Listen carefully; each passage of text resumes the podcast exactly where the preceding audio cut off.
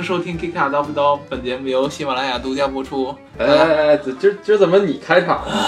大家好，我是大姚，呃，大家好，我是大 C 的。大大种子。对，呃，今天首先呢，跟大家道歉啊。上一期呢，我们有一个叫做王淑媛的听众，在这个评论下边儿对我们的一个错误提出了一个指正啊，说这个大众的 TSI 的发动机只在少部分的大排量的进口大众上面会有，而中国的国内的国产的这些大众所谓 TSI 其实都是完全的涡轮增压，没有机械增压的东西啊。非常感谢你的指正。其实我们当时我记得小白老师是是说了这一点的，就是国内的 TSI 都是伪 TSI，就只有单的涡轮增压。呃，这可能是我们确实当时说的时候不太清晰啊，这有可能为大家产生误解，所以说在这儿向大家道歉。嗯，然后第二个特别要道歉的就是呃道歉别拽上我啊。啊，没没没有毛关系你你你别说话，你一边儿去啊嗯。那个之前那个上一期有这个评论说，为什么新年的第一期这个大白老师不来啊？但结果我们这一期呢，不止大白老师没来，连刘能叔叔都没有。我们都没来。现在是谁在说话？现在就就就我一人啊！现在这个叨逼叨节目变成我的独家脱口秀了。其实不是因为别的，是因为这个我们两个呢，我跟 C 的其实现在是在美国跟给大家录这一期的节目。哎，现在是我们俩现在是在一个很神奇的城市，这个啊城市叫做拉斯维加斯。拉斯维加斯，对，然后啊现在是美国内华达州拉斯维加斯当地时间一月六号晚上十点四十六分，我们两个拖着疲惫的身躯回到了酒店，用手机给大家录了这场呃这期节目。对，对拖为什么呢？拖着我们疲惫的身体。为什么？大姚？啊？对，为什么要来美国呢？我要刘能叔叔。对啊，为什么刘能叔叔不来呢？啊，首先呢，这个来美国，尤其是来拉斯维加斯，正常人你跟他一提，都会觉得，哎呀，你们是不是去赌博呀？对吧？是不是去喝酒啊？去去干点奥多姆干的事。对啊，看一些羞羞的表演啊，做一些大大的保健的啊。嗯其实并不是，我们来这个拉斯维加斯呢，主要就是来参加一年一度的 CES 展会。嗯，啊这样大姚，你这我觉得有很多咱们的听众朋友可能一听你说 CES 没听说我，就直接把这节目关了。不知道 CES 是什么？对，还是给大家稍微解释一下呃，CES 怎怎么解解释呢中文名儿。？China Electronic Show 我操，怎么变成 China 了？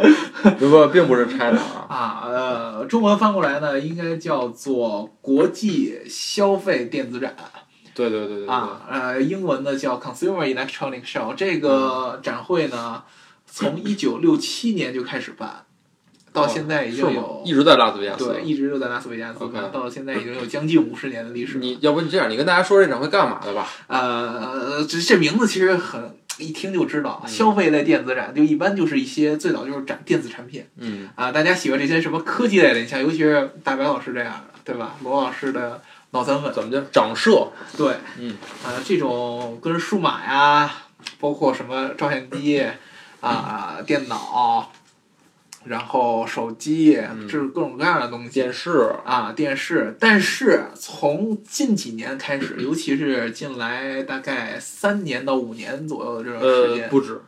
但是近三年五年是最，你继续说。对，差不多，差不多是吧？对对对啊，呃，越来越多的这个汽车厂商开始来霸占这个原本属于呃电子产品的这么一个舞台。造起来了。啊，这个大家知道，这个汽车厂啊，一般都是这个人傻钱多别别别别，咱们还是啊，人不傻，但是钱多啊，行吗？啊呃，一般呢，这个呃，要不然他们就不参加展会。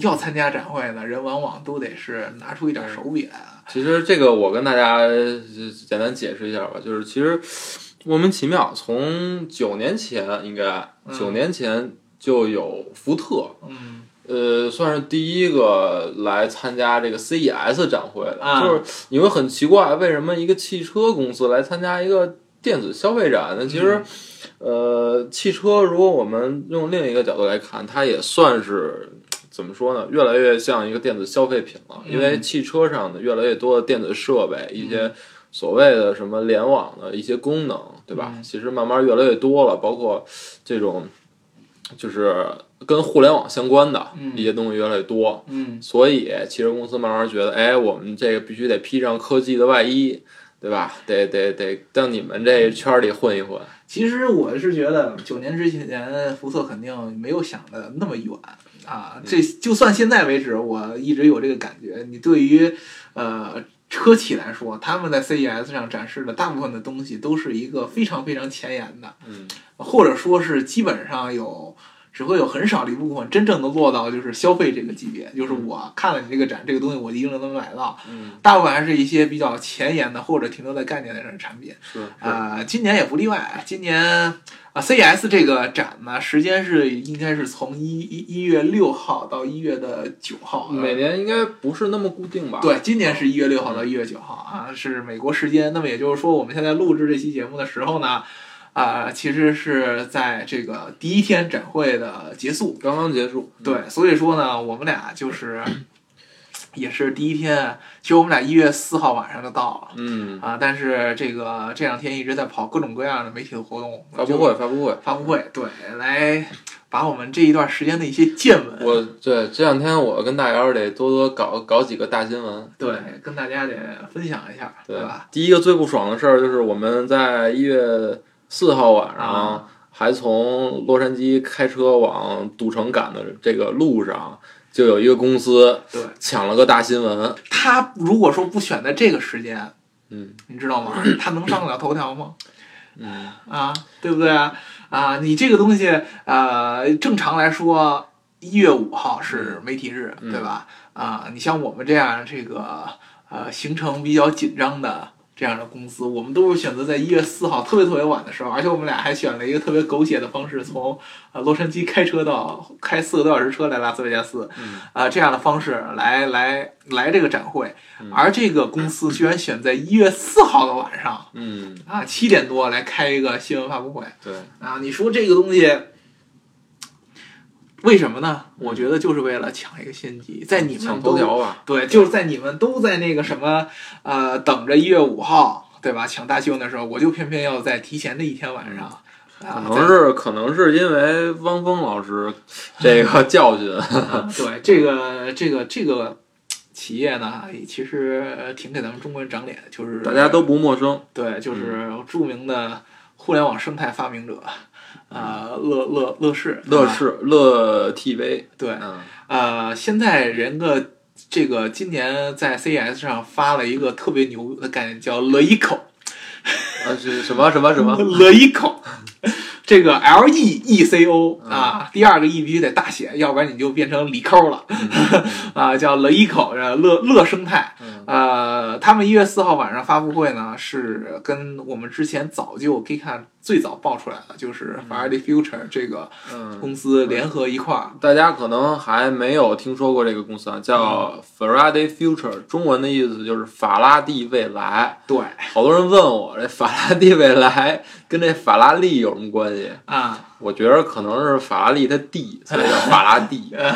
呃，其实这个法拉第是一个我们之前在那个聊电动机的时候提过这个特斯拉的贡献，对吧？啊，其实法拉第呢也是一个在这个电动行业里边呃，电器行业就是就是发明电这几个哥们儿名字都得用。对对对，就就是用一圈儿，对吧？啊，法拉第也是一个著名的这个科学家。对，啊说白了，特斯拉大家都知道，特斯拉是一个电动车品牌。嗯，呃，法拉第法啊，没错错，对，啊法拉第未来这个公司也是一个近几年什么时候成立的？呃，应该是在一二年。呃，一二年成立嗯的，但是近几年频频爆出消息的一个北美新晋电动车团队品牌啊，品牌，对吧？对，而且是在硅谷。我们最早爆出来就是说它跟乐视的一个一个暧昧关系嗯，啊。那么这个四号发布会，乐视也是第一次就是官方确认和法拉第未来的一个合作关系。对，说白了就是他们要一块儿造车。对这个东西，当时好像最开始宣传这个发布会的时候，是提的是乐视的一个发布会，但实际有一个神秘合那个合作伙伴，对，但是但我们心里都懂。对，但是真正发布出来呢，发现是 主要是出了一个法拉第 Future 的这么一个产品。呃，这个车叫做什么？叫做 FF Zero One。FF Zero One 对八啊，FF 零一对吧？对对对。呃，这个车呢，我们在那天的当天的那个微信号里边儿应该是有过推送了，大家有兴趣可以去我们的微信号看这个我们这个文章外观有点像勒芒，勒芒赛车大家肯定都知道啊。。对，勒芒赛车车尾巴那儿加一块儿啊，当时呢，这个车一出来，呃，我们由于由由于当时没有赶上这个发布会，对吧？对我们只能非常悲哀的默默的在那个呃手机上刷朋友圈儿，当时就感觉一瞬间啊，所有的这个图片什么什么全都被这个这辆车给霸占了。对。啊，都不止头条，简直就是你，你想想看你心爱的小姑娘有什么要让让你代购的东西，都已经看不着了，全都是这车。呃，怎么说呢？大部分的人对这个车的感觉是，呃，国内的人都是觉得挺兴奋的，或者说挺激动的啊。高潮了，对，就是，哎呀，乐视以前讲这么多所谓的超级汽车的这些生态、生态啊、愿景啊，但是一直拿不出东西来，一直都停留在这个 PPT 和呃规划这个阶段。突然拿出一辆东西来，让人觉得不简单。有点意思啊有点意思呃，但是呢，有一个非常有意思的一个事儿，就是我们俩当时一月四号到了酒店以后呢，已经非常晚了，呃，一两点了。然后呢，我们第二天早上一早七点钟就会有这个媒体的发布会。嗯啊，在这个发布会的这这个这段时间，我们就会遇到各各各国的这个记者啊，来自美国的呀，来自欧洲的呀，不友好的外媒们，不友好外媒们嗯啊，非常有意思，就是他们也在谈论这个乐视。惊了。啊，而且让令我令我诧异的是，他们对这个乐视的了解和这个法拉利的了解，其实还真的是挺深的。人家就关注乐视，好像还真的是挺长时间的。啊这个有有原因，因为这个 Ferrari Future 这个公司在，就他他们最近有一个新闻，就是他们要在就就在咱们在这地儿拉斯维加斯北部建一工厂，建建一赌场不是不是不是赌场，建一个造车的工厂。，Look Lasino 它呢有一个对当地政府有最大贡献，它可以可以贡献出四千五百个工作岗位，嗯所以对当地来说是一个大事儿，在美国。嗯对，嗯，这也就是为什么在这个乐视的第二场发布会上，嗯那也就是应该是在一月五号的当天的那个发布会美国时间一月五号那发布会上，呃，在这个我觉得是在 CES 的历史上，这是第一次出现一个呃科技呃注意广告法。啊嗯啊，我 也真的有可能啊，嗯我觉得就是出现一个科技公司的发布会。居然在刚开始请了三个美国当地领导上来讲话，现场啊，啊，不是不是不是现场，这个中国元素浓重，领导讲话，领导先走。对，分别分别请了这个加州的州长，然后内华达州的州长，嗯以及这个拉斯维加斯的市长，嗯，没请白书记吗？没没请啊，这个不合适啊，不像样，不像然后样。上来讲，而且呢，这仨人还都特别给面子，嗯，用这个特别官方的这个语言感谢了一下乐视对他们这个州。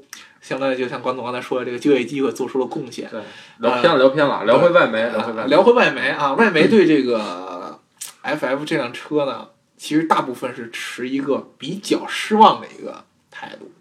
失望这词儿用的有点儿过，我是觉得“失望”这词儿啊，用的算，我觉得他们算是怎么说，冷眼旁观，有点儿说，就是反正至少啊跟我我朋友圈里看到的一些现象比，他们是比较冷静，啊，比较冷静。呃，也就是说呢，有一个问题就是他们平常可能呃，虽然知道乐视的一个事儿，嗯也知道乐视的一些愿景，但是他们呢不太知道乐视这个公司办事儿的风格。嗯。呃，我觉得他们在这次 CES 上听了乐视的第二场发布会，就是那几个领导讲话那个发布会，嗯。他们就会大概知道这个乐视呢，其实尤其是在发布会的时候，啊、一向就是比较嚣张的，不是说这个公司没没有实力，它肯定是有实力的，嗯。但是它往往在发布会发布的实力呢，嗯。要比它呃实际的都要高出的多得多得多，就是一好吹个牛逼，对吧？这样吧，就咱们还是从这个车本身说起吧。啊，对啊，就是这个车呢，纯种的一辆概念车，收靠收看，对，呃，什么叫收看呢？其实我们后来不只是跟外媒的聊了聊，我们还跟一些其他的这个业内的从业人员聊。呃，这辆车可以说它身上展示的任何元素，嗯或者说基本上大部分的元素都是无法将来呃就是落地于量产。呃，说白了吧，这啊个每个汽车公司都有每每年都会发那么几辆概念车。嗯其实这些概念车，嗯，有一些就是怎么说呢，就是汽车公司拿出来就展示他们未来某些技术、某些那个技术方向嗯或者设计的趋势。嗯所以其实乐视这次啊有一句话说的，我觉得挺有意思的。他说，嗯，这辆车不是一辆概念车，嗯，而是用来展示概念的车。对，我后来想了好几天，不是，我一直想到现在，我也没弄明白这句话到底有什么含义。对啊，因为你，因为你，你概念车不就是用来展示概念的车吗？啊，对呀、啊，啊，他可能觉得这个概念车呢，有一些概念车是我这个东西出来了，它是嗯类似于一个样品嗯啊啊，我现在出来一个样品，然后我过两年呢，或者说过一段时间。我真正量产的时候，会对这个样品进行一些改进，然后最后对对量产了。那你这个这个概念概念车，其中肯定有一部分是将来能够落地到量产。但但是这车我觉得不可能，啊这车就是可能造一勒芒出来。。对，一点都没有。对啊，基本上一点都没有。但是说说实话啊，今天我看到这车的实车了，嗯，我觉得真挺震撼的，因为现场看这车气场非常强，是吧？气场非常强。因为而且我仔细看了它的一些细节，嗯做的就是怎么说呢，就是成熟度非常高，嗯不是说那种某些品牌拿出一个概念车，然后很多地方都没有做好。啊啊啊！你这话更酸溜溜了。没有没有，然后而且我我我我个人比较喜欢这车的设计，就是先不说它能不能量产，也起码好看呗。对，因为这设计师我还了解一下，是这个叫什么 Richard Kim。嗯 Richard Kim 他在设计界、汽车设计界是非常有名的，嗯曾经操刀了宝马 i 三和 i 八的这个概念车的设计，对，嗯所以它的功底是非常深厚的。嗯，而且这个车呢，虽然说是纯概念车啊，但是但是人家这个给出的这个参数可是相当的嚣张多少？啊，四电机，超过一千匹马力啊，零到百公里加速是三秒以内。极速呢要达到三百二十公里每小时以上，呃，我觉得啊，啊首先这个动力参数它并应该不是实测出来的，啊，这这这也不是实测出来的。这车首先它能跑吗？对，不算能不能跑，应该嗯应该就是纸上谈兵的一些数据。啊，对啊，而且 近期就在这个 CES 期间，其实法拉第这个公司爆出了一个很不好的消息，啊，就是之前的这个首席的他们的电池架构师嗯啊，在一月份的时候，battery designer，对宣布离职了啊。这个人其实大家知道，这个对于新能源车，我们之前聊电池的时候就聊过了，呃，新能源车是这个电池。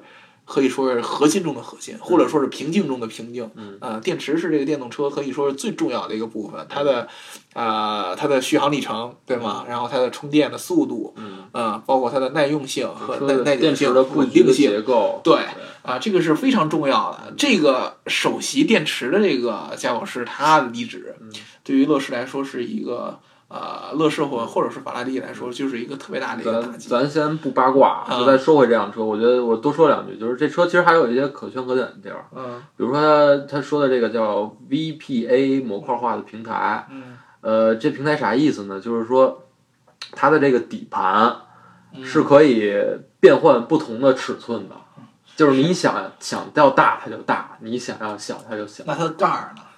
呃，盖儿盖儿再重新设计呗，画呗，对吧？呃，说这么多，就一一个有用的没有呗，对吧？没有，我我觉得如果它这个模块化平台可以实现的话，嗯还真的是一个挺飞跃的一件事儿。啊，但是关键就是它人家也告诉你了，我们实现不了，对吧？对，啊，这个是一个纯卖样品的样的一辆车，这纯抓眼球的吧？对，为什么外媒会觉得失望？因为他们觉得你好歹，对吧？既然是一个 这种量级的发布会，你应该发点有用的东西出来，啊，但是实际上你什么有都没有。嗯啊嗯呃，其实呢，这两天乐视除了发布了 这个跟法拉第的这个合作的车之外呢，还发了另外一辆。嗯当时特意特意呢，曾经还到这个英国嗯去找阿斯顿马丁的 CEO 去见面，面基，哎，对，然后最后签约签合作。嗯然后呢，这一次呃这个 CES 上呢，他们就联合的。呃，算是改改装了一辆阿斯顿马丁的车是吧？嗯，最主要的不一样呢，其实就是他把这个阿斯顿马丁这个 Reflex 这个所有的中控盘嗯和这个仪表盘嗯全都给它拆了啊啊，然后呢换上几块大屏嗯啊，中控台是一个十三点三寸的一个大 pad，嗯然后呢仪表盘再装一个十二点二寸的一个一个一个屏幕 TFT 的屏幕嚯啊。这两块大屏上面全部除了这个车机上面的这些仪表参数的体现之外，都是这个乐视专门定制化的车机系统。嗯嗯其实之前呢，乐视就已经说过，他们要做这种车超级汽车上面做这种车机的系统，基于安卓实现的啊。这次就是相当于把这些这一套东西挪到阿斯顿马丁上面，呃，我觉得我要是阿斯顿马丁的车主，嗯我应该挺不高兴的。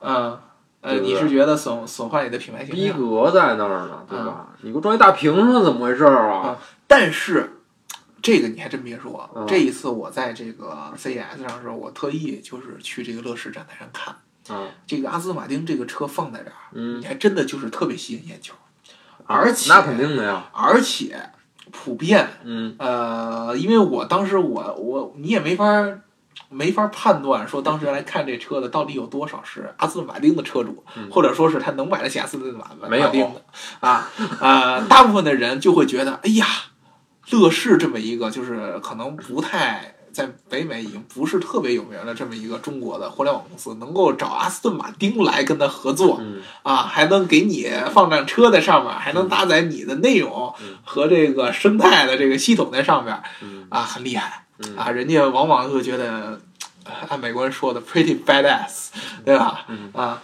呃，会觉得乐视这个公司还挺厉害的。这一点确实是，我觉得，呃，对于乐视来说，其实是要比法拉第的这个东西要强，因为法拉第毕竟是一个创业公司。嗯呃，你作为一个创业公司，你开发布会的时候只讲这些虚的概念是。是是是不太符合你创业公司的形象。创业公司就是应该发布东西，就是一个实打实的，能能够嗯，起变化的这么一个东西，能够影响到人们日常的这个呃消费生活的这么一个东西。对对，对，而你这个豪车品牌就不一样，豪车品牌人发概念车是常事儿，对吧？就算你这个现在是只是一个概念的阶段，没法量产，那也是可以的，可以提升你的品牌形象，对吧？其实我们来 CES 大部分关注的是，往往是一些大家平时不太了解的一些汽车相关的一些厂商。但是未来很有可能有非常强的关系。哎，呃，因为 CES 咱们之前说了，汽车厂来，它并不是展示那些真正能够消费的那些产品，嗯它大多数是来秀一下自己的前沿技术。你下面要聊谁了？呃，不露车厂，嗯我们要露其他的人，嗯，因为车厂的好多技术其实并不是他自己做的，对对吧？对，没错。车厂呢，呃，大家好多这个用户可能是不太了解车厂的这些分工的，他们好多技术是由这个车厂下边的一些著名的一些供应商去做。嗯举两个例子，呃，博士嗯啊、德国的博士，嗯呃，不是那个大家想的那个只做就博士就只 电钻只做冰箱、嗯电钻嗯是吧？人家其实是最大的一个汽车的呃技术的服务供应商。我觉得现在听咱节目的朋友，嗯呃如果有车的话，你车上我相信百分之九十都有博士的东西。对啊、从之前咱聊聊 ECU，嗯对吧？啊、到你的这些底盘、嗯转向，嗯都可能是用的博士的产品对啊、还有就是美国有一个公司叫做德尔福，呃，对，Delphi，对，叫 Delphi 啊，这两个东这两个公司呢，包括我们之前那个聊安全的时候，有一个提过一个公司叫哈曼嗯啊，也是供应商之一。这些公司其实他们可以说是汽车行业里边儿技术相关的最尖端的这些个研发的企业。对，因为车厂要需要买他们这些技术，然后自己再包装一下再卖出对。对对，我们之前聊那个 OTA 的时候就说过啊，其实有很多的时候，车厂它上面搭载的这些操作的这些控固件儿也好啊，这些控制系统也好，其实都是一级供应商给他们做的。是，而车厂自己它并不掌握这些技术的核心嗯嗯啊，出了问题你都得抛给第一级供应商来做。说的就是这博士啊、德尔福这样的公司，嗯他们对于我们来说，才真的是在 CES 上比较极客的这一帮人，嗯，应该是，对，嗯今年今年怎么说？就是第一天嗯五号那昨昨天嘛，嗯我对我印象最深刻的一件事儿就是我做了一圈儿无人啊，不是不能说无人驾驶，做了一圈儿全自动驾驶汽车，嗯而且是在拉斯维加斯的开放道路上。嗯对，不是说那种我一个一个试车场，然后给我随便开两圈儿，嗯是真的是说在开放道路上开了一做了一圈儿自动自己开的车。你说你是不是在车里睡着了？我没睡着，我没睡着。啊，听说有这个车舒服到什么程度？说有人在这个车上睡着过，嗯，对吧？嗯对，然后我觉得这辆车其实是刚才我们聊到这个德尔福，嗯呃，这个一级供汽车汽车厂呃行业的一级供应商德尔福，它嗯、自己做的一辆呃就基于奥迪 Q S Q 五的一辆全自动驾驶汽车。嗯对，然后我们当时是从这个展馆旁边儿这个他们的帐篷那块儿出发，嗯。在展馆周围绕了一圈儿，等于绕的时候完全是没有人开的，嗯。包括并线、那拐弯儿、看红灯、停车、避让行人，嗯。呃，到最后到达一个终点，完全是这个车自己来完成。嗯，呃，而且他们这个德尔福这个已经是他第二年在 CES 上展示他的对对，自动驾驶车了。去年去年我也试了，对，嗯今年今年的这个车跟去年有一定有一定区有什么不一别，样？就是首先那个车里多了俩 iPad，多了一个 iWatch，可以可以看片儿，呃，对，可以放可以可以放什么小电影啊？没有没有没有并没有放小电影，是这样的，就是嗯，是它今年主打的是消费级的全自动驾驶汽车。啊。它就是说，嗯，去年是工程师级虽然现在还是买不到，但是买不到它是它是对朝着消费者么着来的。对，因为你看它整个界面设计的都非常友好，包括你可以 iPad 干嘛使呢？你看 iPad，你可以在上面选择你要去的地点。嗯我不知道大家有没有看过那硅谷那个那个那个美剧，嗯就是那哥们儿骑上车说我要去哪儿，然后这这个无人驾驶车就带他去这个地儿。嗯然后你还可以在 iPad 上看到，比如说你要去一饭馆儿，然后这饭馆儿，哎，那个有没有就是提前定定位，然后还可以帮你定位，嗯对，就反正各种各样的信息，就是兴趣点，各种各样的东西。嗯然后呢，iWatch 是什么作用呢？他们展展示的一个功能就是，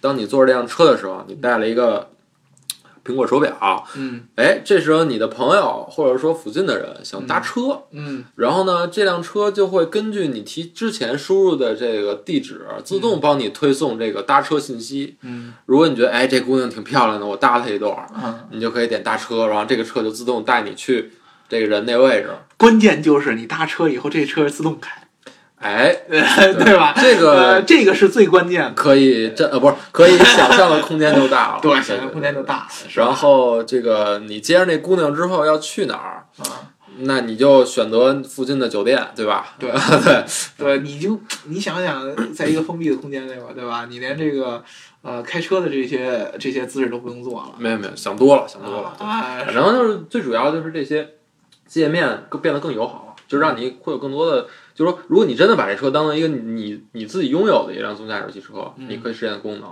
嗯对，这个是最大的变化。那其次呢，它就是在一些所谓的这种自动驾驶的一些算法上嗯会有改变。嗯比如说这车会开得更稳，不是说那种咔一脚油一脚刹车，然后它并并并且今年它可以增加了一个自动并线。嗯就是比如说前面有一车慢了，然后你监测到，因为它这车有 V to E 嘛，就是嗯你可以这辆车，你可以跟你周围所有的东西，无论是前车、后车，还是说这个路路边儿的行人，还是说路信号灯，全都可以连通。嗯你知道前面的车减速了，或者说你前面的前面的车减速了，嗯你这个车就会自动避让，嗯就是避免这个危险。嗯，这些东西大家可能有点听有点太抽象，就这个算法到底是什么意思？这个其实我们今年看出来是 CES 上一个自动驾驶上面发展一个非常大的一个趋势，就是大家从以前觉得。啊，自动驾驶上面硬件特别重要，比如说当时谷歌出来的那辆车，上面转着那那转着一个非常非常奇怪的一个，看似很牛逼的一个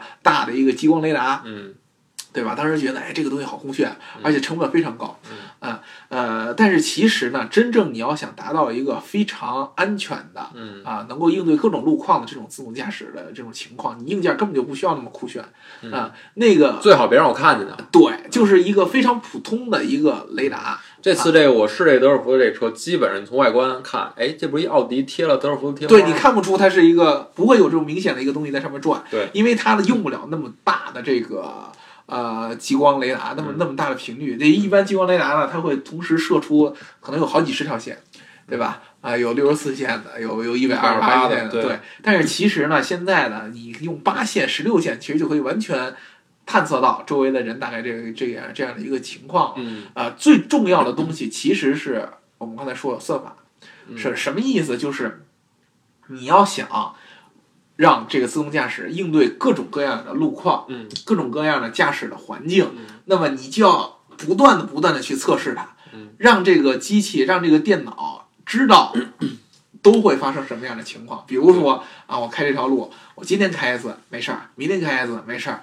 我开了五天都没事儿，但是第六天我开到一半，突然冲出来一小孩儿，忽然冲冲冲，突然冲出来一摊煎饼了，嗯，对吧？或者突然这条路修路了，对，突然修路了，或者警察查酒了，对这个东西就是突发情况，你就是得确保，就算你试了一百次都没事儿，但是一百零一次它有事儿，你就必须得提前得预知到。对。啊，这个东西相当于是一个积累的过程，没有什么特别的呃突飞猛进的硬件技术可以解决的，就是我测的多，我积累的数据多，嗯那么我相应的我能够机器适应的也就越多，程序员就会有更多的时间和更多的这样的这样的数据来去解决如何在这个情况下实现自动驾驶。其实就这么一个很简单的一个问题，它并不是一个能在短期内实现的。可能之前我们聊特斯拉的时候说已经能出现这种能够落地的这样自动驾驶，就相当于驾驶辅助嘛，当时说的是高级驾驶辅助对这样一个功能，但是。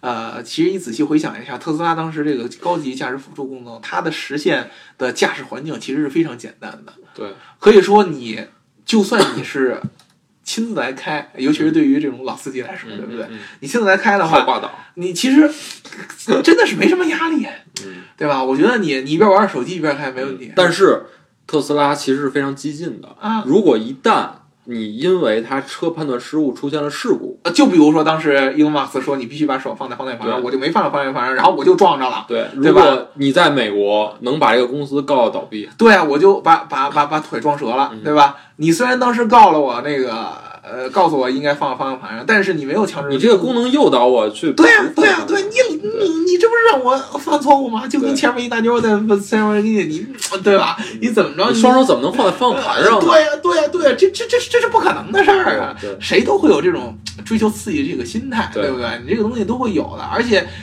这个东西真的是撞残了的话，嗯你就算是你提前说啊，人要是告你，也是一个好一个准儿。而且人一告是代表所有的这个升级这个七点零部件的车主来告你。所以这也是为什么自动驾驶推进的这个呃，虽然说这个技术上的进步，呃，每年都有，嗯但是为什么迟迟没有？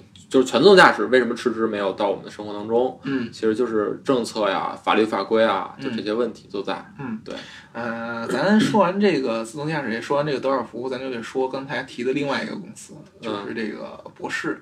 嗯呃，博世呢，大家知道这个非常著名的一个卖冰箱和卖洗衣机的一个厂商，嗯对吧？大家呃，当时呃，我记得很之前几年前吧，就我上中学那会儿，嗯呃，家这个班里边儿同条件比较好的同学，嗯家里边儿要换电器的时候，买买买这个呃洗衣机，买冰箱，当时都流行买西门子，啊，对吧？就是德德国品牌嘛。我们不是被老罗砸了吗？呃，对，是后来被老罗砸了。当时那会儿还还说质量还特别不错，后来被老罗砸了就一蹶不振了。但是德国还有同样一个品牌就是博士，他们做这个也做这个家电的东西嗯。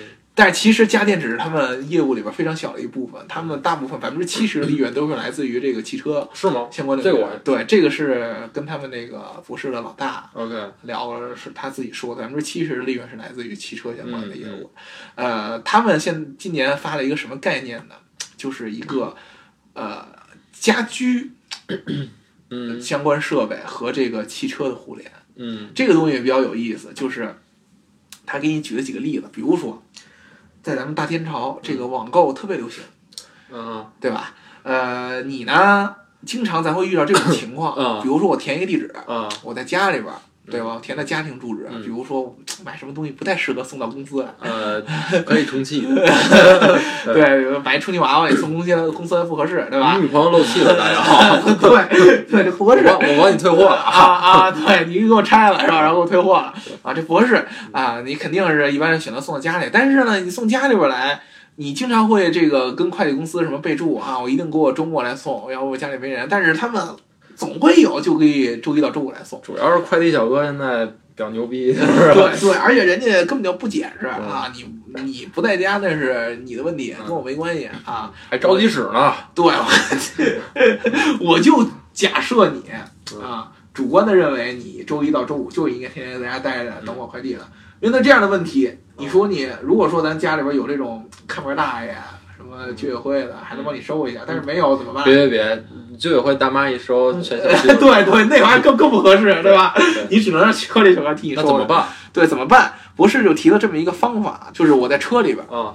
或者我在车里边呢，比如说我开车上班呢，啊，啊，或者说呢，我正在车里边，比如找客户开会呢嗯，快递小哥给你打电话嗯啊，然后呢，啊，你这个现在这个映射嗯手机已经很普遍了嘛，嗯你骑车上就可以接到这个电话，嗯然后呢，你一接，然后你会发现呢，这个快递小哥跟你说了，有你的快递，有你的快递，有你的快递啊，是充气娃娃，不是什么玩意儿？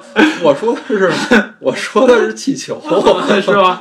是吧？然后人，然后然后人家就说呢，你说你不在家，他说那那怎么办呀？嗯你这个时候你就有一个选项，你可以通过在汽车上面的这种云端的嗯服务，嗯，去把你家里边那个门开，门开开那不就危险了吗？啊，这个是比较危险。啊，对啊，当他当时说的是什么呢？就是你在这个快递小哥给你打电话的时候，其实你可以选择把你这个嗯，家门口的这个摄像头打开。哦，这个东西其实并并不是很遥远。你比如说现在好多小米做那些智能摄像头。就是你得盯着它呗。啊，对你，啊你你放在那个屋顶上，啊然后你直接你手机用 APP 都可以看到那个摄像头的影像。这个东西其实并不实现起来并不一困难。开开发现自己媳妇儿在家，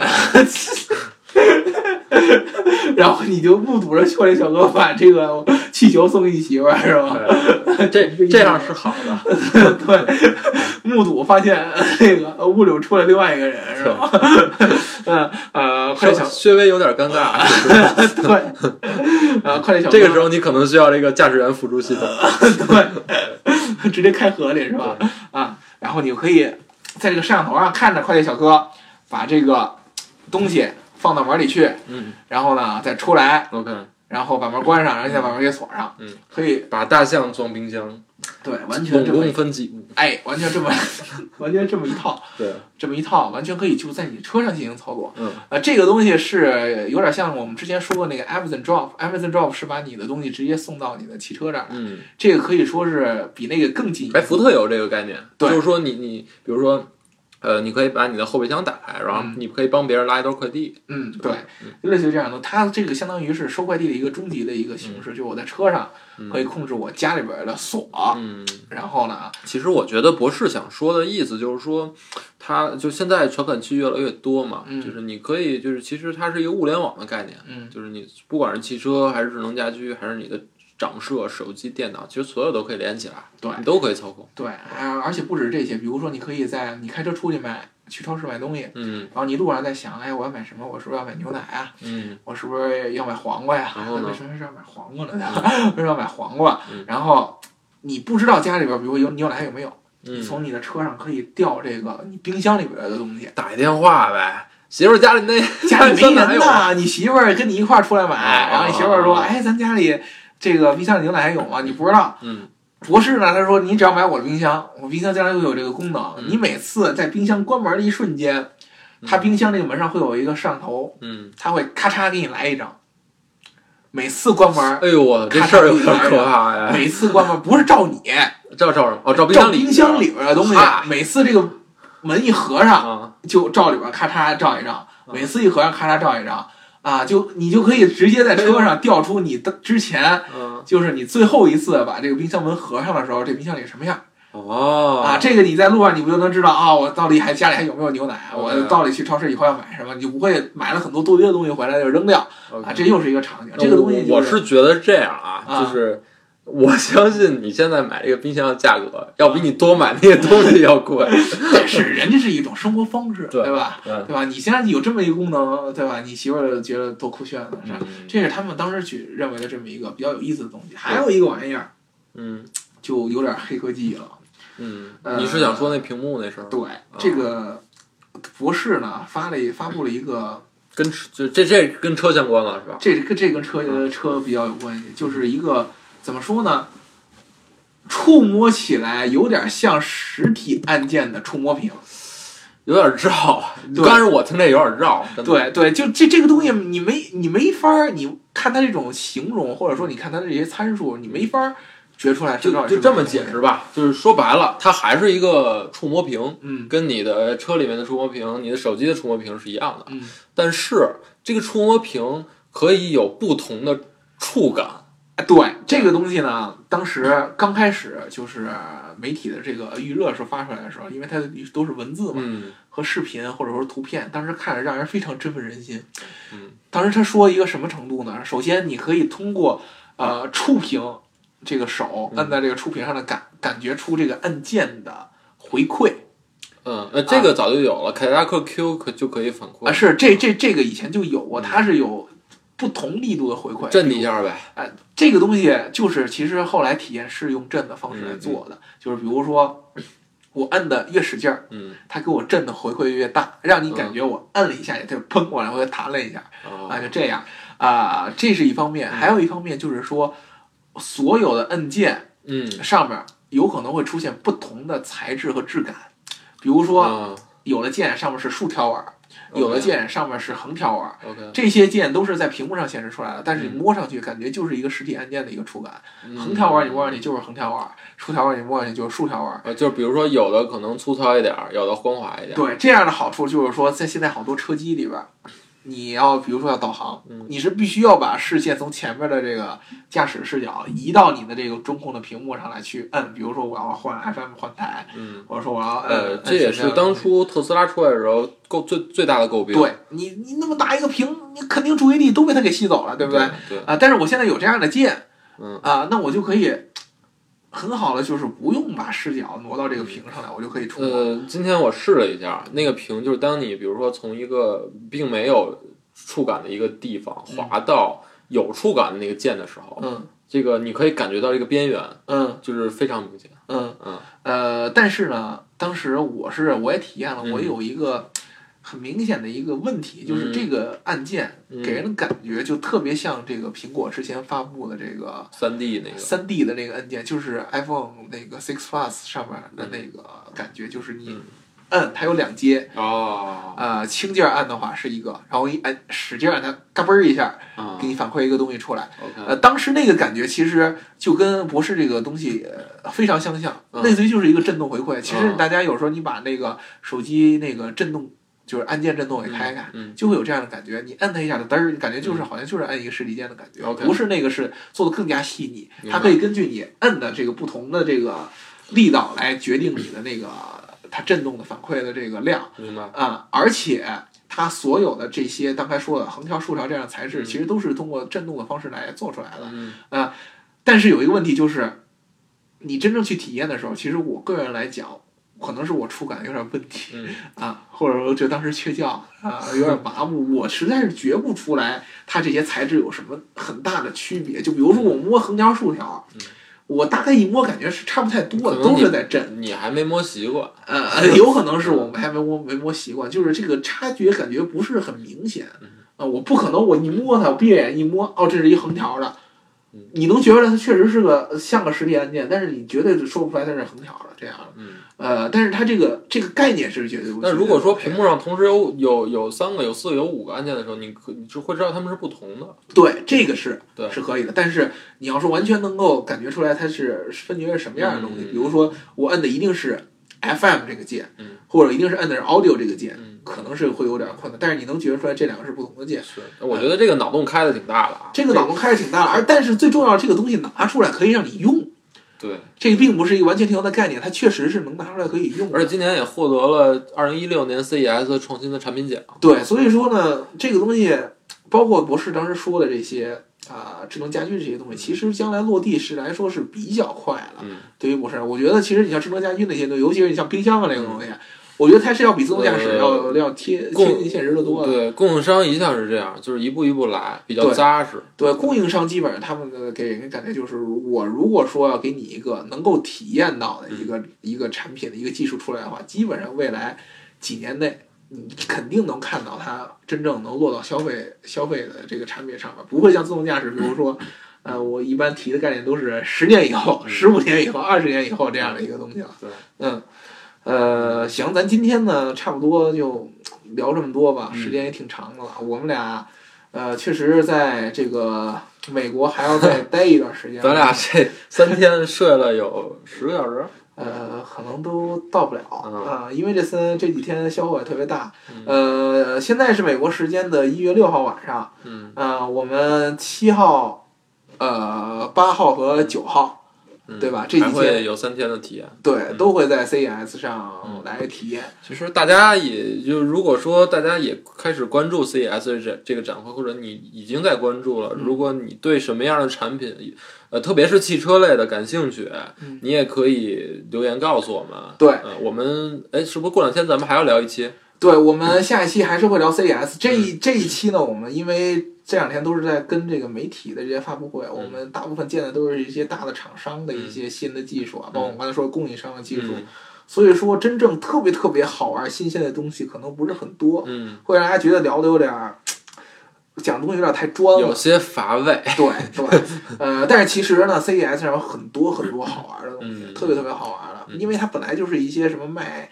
手机啊、卖游戏啊、对对什么 VR 啊，就这样的一些东西的产品线。嗯，好多这些汽车相关的什么小硬件啊什么的嗯。都会在上面出来。嗯。啊。大家有什么兴趣？比如说你想让我们看一下 CES 上面有什么东西，想让我们聊一聊，可以在评论里边有提议。嗯，然后呢，你们也可以呢发一点评论来支持一下我们两个残破的身体。这样大姚比如说呢，欢迎你来评论啊，我为小管续一秒，啊，谢谢谢谢。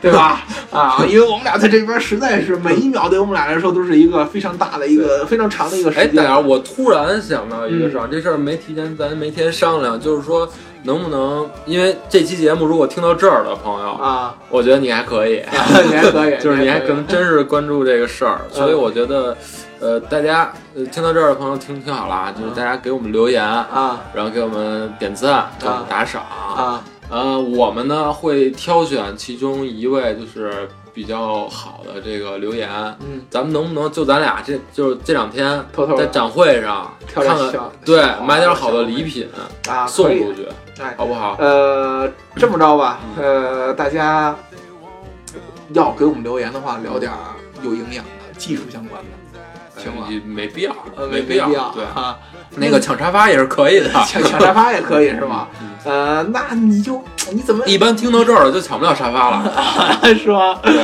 啊，你还是 你看留言质量吧，对对。行吧？然后那个大家这这两这这两天先不要想念刘能叔叔了，先跟啊陪我们陪我们哥俩待会儿吧。对 对，这这两期呢，嗯呃，今天这期和下一期就是。